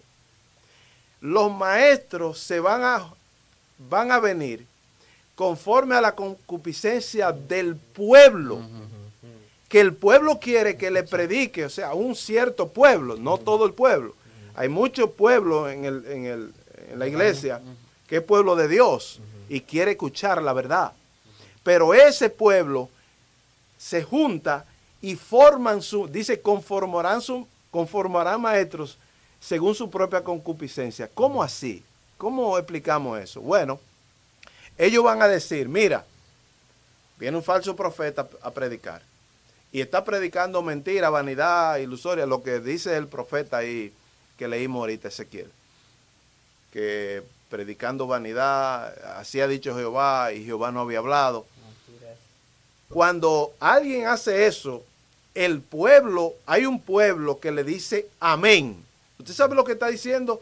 Te apruebo lo que tú estás haciendo. Así sea. Así- exactamente, así sea. Lo que tú estás haciendo está correcto para mí. Yo te lo apruebo, te doy un voto de aprobación. Y, el, ¿y qué hace el falso profeta? Dice, oye, pero me está dando resultados esto. Como que le está gustando y le sube entonces. Y entonces, esos predicadores están conformes a ellos. Entonces ellos le dicen, bueno, te estamos formando, pero te estamos formando y tiene que predicarnos lo que nosotros querramos escuchar. De manera que hay una afinidad entre ellos, entre, lo, entre el falso predicador y esa gente que está buscando falsa eh, eh, ruido, eh, falsa unción. Lo que quieren. Entonces cuando ellos se ven aprobados por el pueblo, ellos le aumentan. Y, y esa gente, esa pobre gente, terminan hasta falsificando la unción. Sí. Terminan hasta adivinando porque están presionados por el mismo pueblo. Sí. Porque el pueblo lo que quiere es que le digan Lo que lo que ellos quieren escuchar. Y cuando ellos no tienen eh, de Dios algo para dar, ellos se lo van a inventar. Carro, dinero, casa, fama, poder. lo que anda Lo buscando que la le gente. gusta a la gente. You name que- Un cheque con cuántos ceros. Exactamente. Dale. Ay, uh, esto me recuerda a mí en, en la palabra de la, en la Biblia acerca de, en segunda, no sé, en los reyes está, acerca de un rey que no le gustaba el profeta de Dios Ah, porque nunca Nunca decía lo que él le, quería le, ajá, le profetizaba. ¿eh? Y el rey acá Ajá. Nunca le profetizaban lo, Lo que, que él quería. Mm, Y Exactamente. él lo aborrecía. Ah, claro que sí. Entonces, el predicador dice, bueno, esto está me, resu- me está resultando y lo que termina es peor. O sea que ambos están en complicidad. Entonces, lo- lo- los predicadores tenemos una gran responsabilidad ah, delante de Dios y delante del pueblo. Así es. Mira lo que dice eh, Primera de Corintios 3. Eh, creo que hicimos mención ahorita, pero quiero leerla. Aleluya. 9 al 13 dice, porque nosotros somos colaboradores de Dios y vosotros sois labranza de Dios, edificio de Dios. Conforme a la gracia de Dios que me ha sido dada, yo como perito arquitecto, eso es Pablo hablando, puse el fundamento, el fundamento de Cristo, el fundamento que tiene que seguir eh, los predicadores es el, anti- el Nuevo Testamento. Yo si comienzo a predicar del, del antiguo, debo, debo conectarlo con el nuevo, donde está el nuevo pacto, ¿verdad? Digo yo. Dice, y otro edifica encima, pero cada uno mire cómo sobreedifica. O sea, que hay una advertencia. Ah, ya hablamos de los materiales, eh, pero aquí hay una advertencia que nosotros que tenemos que mirar cómo estamos sobreedificando, con qué tipo de material, ¿verdad? Estamos sobreedificando. Cuando Dios le dijo a Oseas, mi pueblo se pierde porque le faltó conocimiento. Eh, mire lo que dice, lo voy a leer el texto. Oseas capítulo 4. Dice, vamos a buscarlo. 4.6, ¿verdad? Gloria al nombre del Señor. Gloria a Dios. Aleluya. Aleluya. Es importante que si ustedes, nuestra audiencia, nuestros eh, hermanos que están en sintonía, si tienen alguna pregunta, há- háganla llegar. Estamos pendientes a eso, estamos eh, pendientes a los comentarios, cualquier pregunta que ustedes tengan, háganla llegar para mm, responder su, su, su pregunta, para sacarle de duda. Cualquier duda que usted tenga, cualquier pregunta, eh, envíalo por mensaje, envíalo por, por comentario. Está nuestro número eh, apareciendo en pantalla para que usted llame y si tiene también una petición, mándela por ahí. Amén. Dice, mi pueblo fue destruido porque le faltó conocimiento. Por cuanto desechaste el conocimiento, escuchen bien, yo te echaré del sacerdocio. ¿A quién le está hablando? No es al pueblo, es al responsable de transmitir la verdad al pueblo. Dice, por cuanto desechaste el conocimiento, la palabra, ¿verdad? Yo te echaré del sacerdocio. Y porque olvidaste la ley de tu Dios, también yo me olvidaré de tus hijos. Tremendo, varón. ¿Qué responsabilidad tenemos? Tenemos una gran responsabilidad. Parecido a esto, Isaías, en el capítulo 5, verso 3, dice, por tanto mi pueblo fue llevado cautivo porque no tuvo conocimiento y su gloria pereció de hambre y su multitud se secó de sed. Hermano, necesitamos volver a la palabra. Amén. La iglesia necesita volver a la Biblia. La Biblia no es un libro de lectura. La Biblia es un libro de estudio. Sí. Usted, yo estoy de acuerdo con esos devocionales, que ah, mi devocional por la mañana leer cinco salmos, tres, yo no sé. No, pero de- hay que sacar tiempo para leer, para estudiar, la. Biblia, entenderla, poder saber lo que Dios nos está diciendo. Y en el verso 20 de ahí mismo de Isaías dice, hay de los que a lo malo le dicen bueno y a lo bueno malo, que hacen de la luz tiniebla y de la tiniebla luz que ponen lo amargo por dulce y lo dulce por amargo, por amargo. Esto es a, lo- a nosotros lo que nos está, nos está dando este consejo y esta alerta. Aleluya. Mi pregunta hoy es esta. ¿Estará el pueblo de Dios siendo instruido en la palabra? Yo sé que hay pueblo, yo sé que hay ministros, que hay pastores. Claro. Somos testigos de eso. De que está instruyendo el pueblo en la palabra. Porque estamos esperando la promesa eterna. Amén. Pero hay pueblos que no lo están siendo instruidos. Aleluya. Yo sé que hay eh, palabra en, en muchas iglesias, pero hay lugares donde lamentablemente el pueblo eh, no está siendo alimentado. La única vía, hermano, la única herramienta, la única manera del hombre alcanzar la salvación se llama el Evangelio de Jesucristo. Cuando Jesucristo empezó, eh, dice la Biblia, cuando entró al escenario, dijo, comenzó predicando el Evangelio del reino. El Evangelio del reino es lo que, el Evangelio de Jesucristo es lo que nos va a salvar. Eh, en 1 Corintios, Pablo dijo, eh, capítulo 1, verso 21, pues ya que en la sabiduría de Dios, el, el mundo no conoció a Dios mediante la sabiduría, agradó a Dios salvar al creyente por la locura de la predicación. Te van a llamar loco, te van a llamar un tipo que está fuera de control, de orden. Predique el Evangelio, no importa. Eso es lo que va a salvar las almas del pecador. Amén. Amén. Amén. Gloria al nombre del Señor. Amén. Amén. Ah, voy a terminar con una responsabilidad que tenemos los ministros. El ministerio no es una profesión,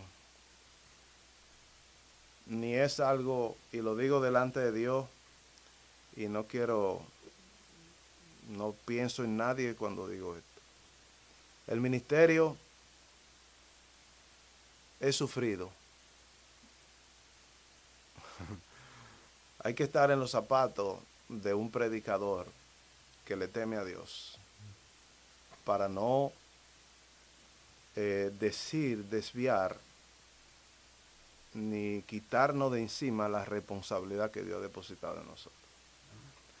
Cuando Pablo estaba narrando su testimonio al rey Agripas, él usó una palabra diciendo que Cristo lo había llamado como ministro. Léalo, varón, ahí, cualquiera de ustedes. Hechos 26, 16, por favor. Léalo. Para de ahí, ya con esto termino.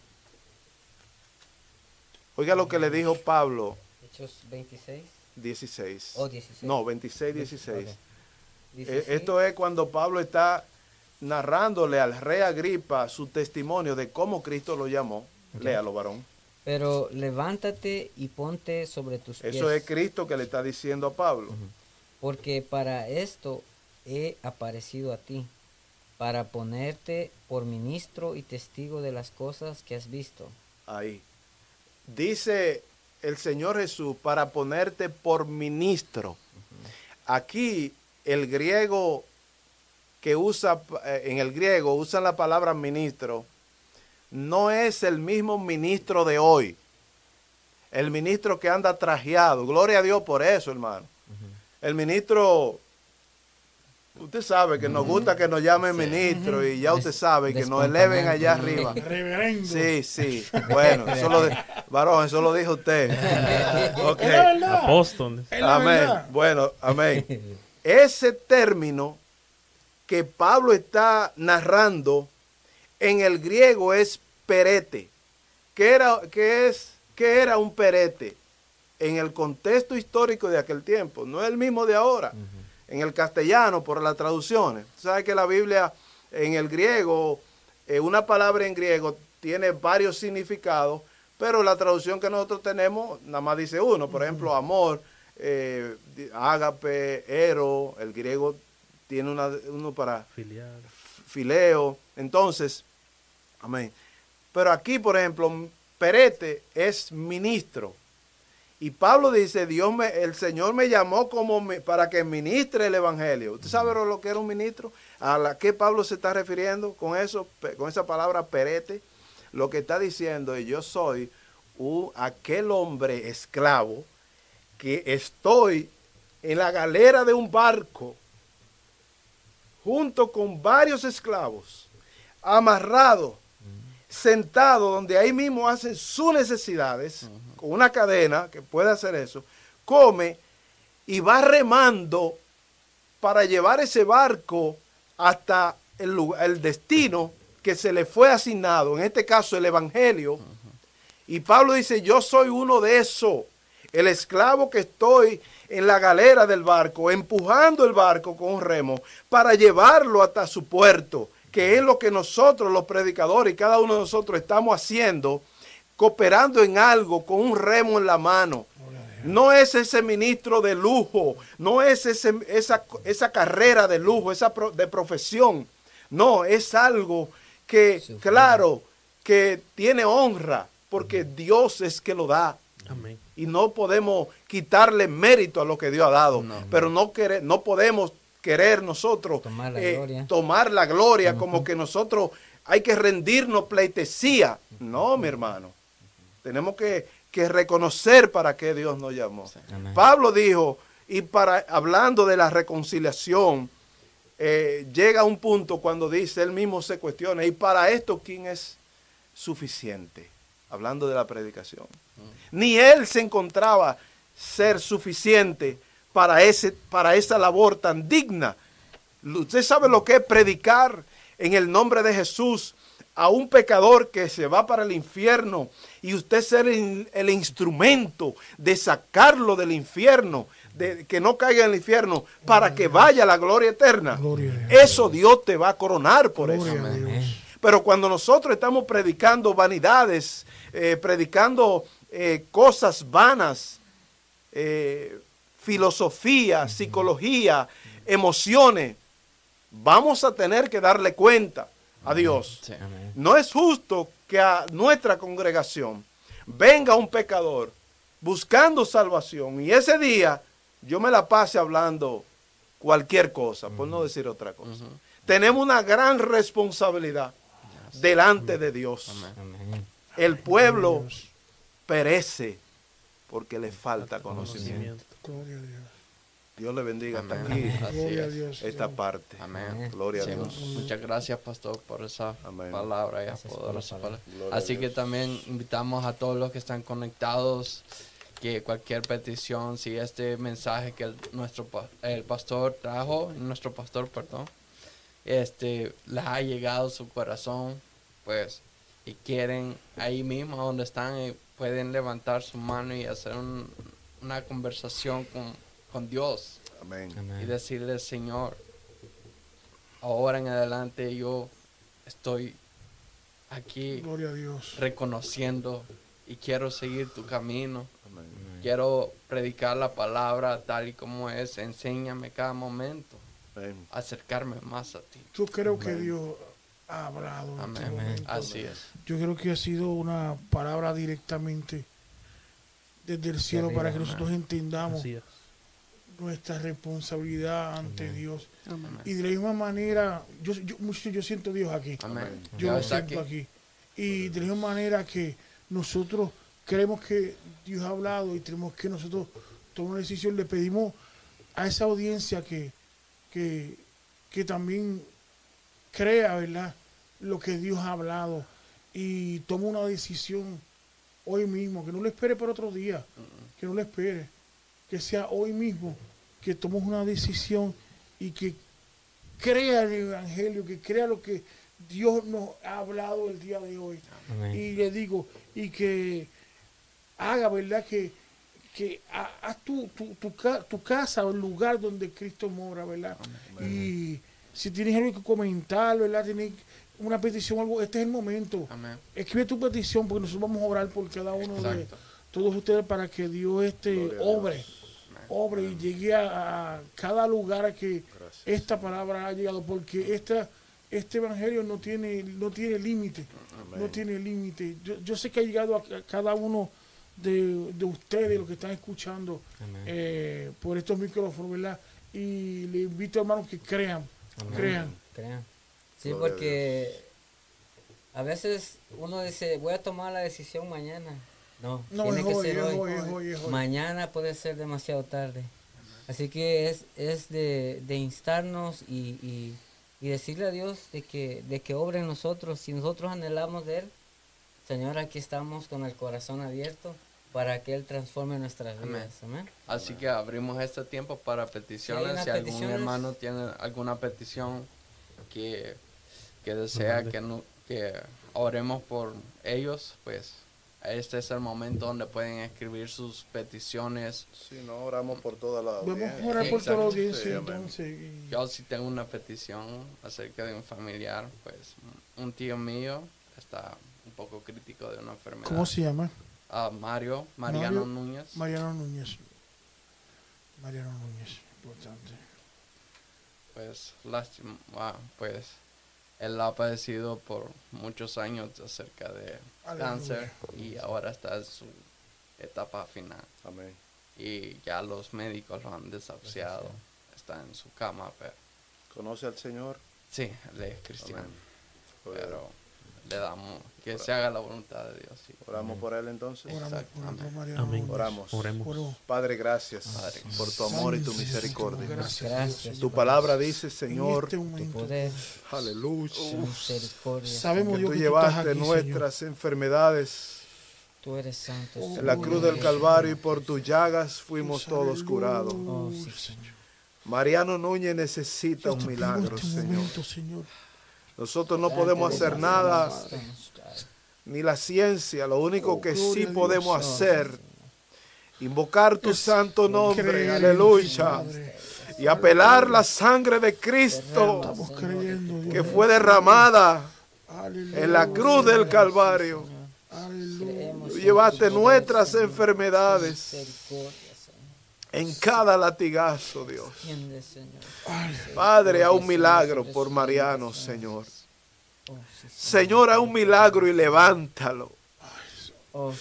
Oh, Señor, dale la esperanza. Eh, Oh, Señor, en Señor. El nombre de Jesús, sánalo para tu gloria. Señor, Señor, Levanta, Señor, a Mariano. Señor. Él te sirve, Padre amado. Él tiene lo más importante, que es la salvación. Señor, pero dale, Dios, la salud. Gracias. Porque tú eres Dios. Oh. Nuestro Dios que sana. Lo creemos, Señor. Y confiamos, Dios, en tu misericordia y en tu gracia. Gracias por Mariano. Padre, mira, Dios mío, la audiencia presente que está en sintonía, que está conectado, Señor, oramos por ellos. No conocemos la necesidad, pero tú sí la conoces, Espíritu Santo. Aquellos que están sufriendo, Señor, por alguna enfermedad. Sánalo ahora, Señor, en el nombre de Jesús. Padre, los que están, Señor. Sufriendo por algún problema familiar. Mira, Señor, amenazas de divorcio. Problema, Dios mío, en la familia. Ahora, Señor, visita, Señor, esos hogares. Dale, Señor, la paz. bendición, Señor. Pero tú tienes. Dale la comprensión. Levanta, Dios. Fortalece. Padre, bendice los matrimonios. Están trabajando Los hogares. este escuchando, Mira si hay algún hermano que está batallando en la fe, Señor. Y que se esté enfriando. Te pido, Señor, te pedimos concerto con mis hermanos aquí presentes para que tú lo levantes y le dé nueva fuerza, Señor. Sí, Señor. Que él pueda ver tu mano obrando y que sepa, hey, Sama, que tú nunca lo has dejado, Jehová. Oh. Señor, ayuda, Señor. Todos aquellos que están conectados que necesitan un milagro.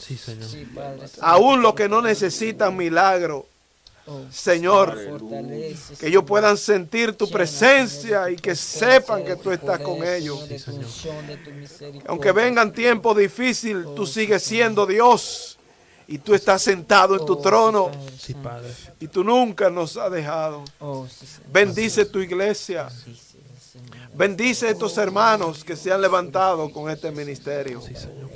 Padre, prospéralo, abre puertas y dale almas, Señor, para tu reino.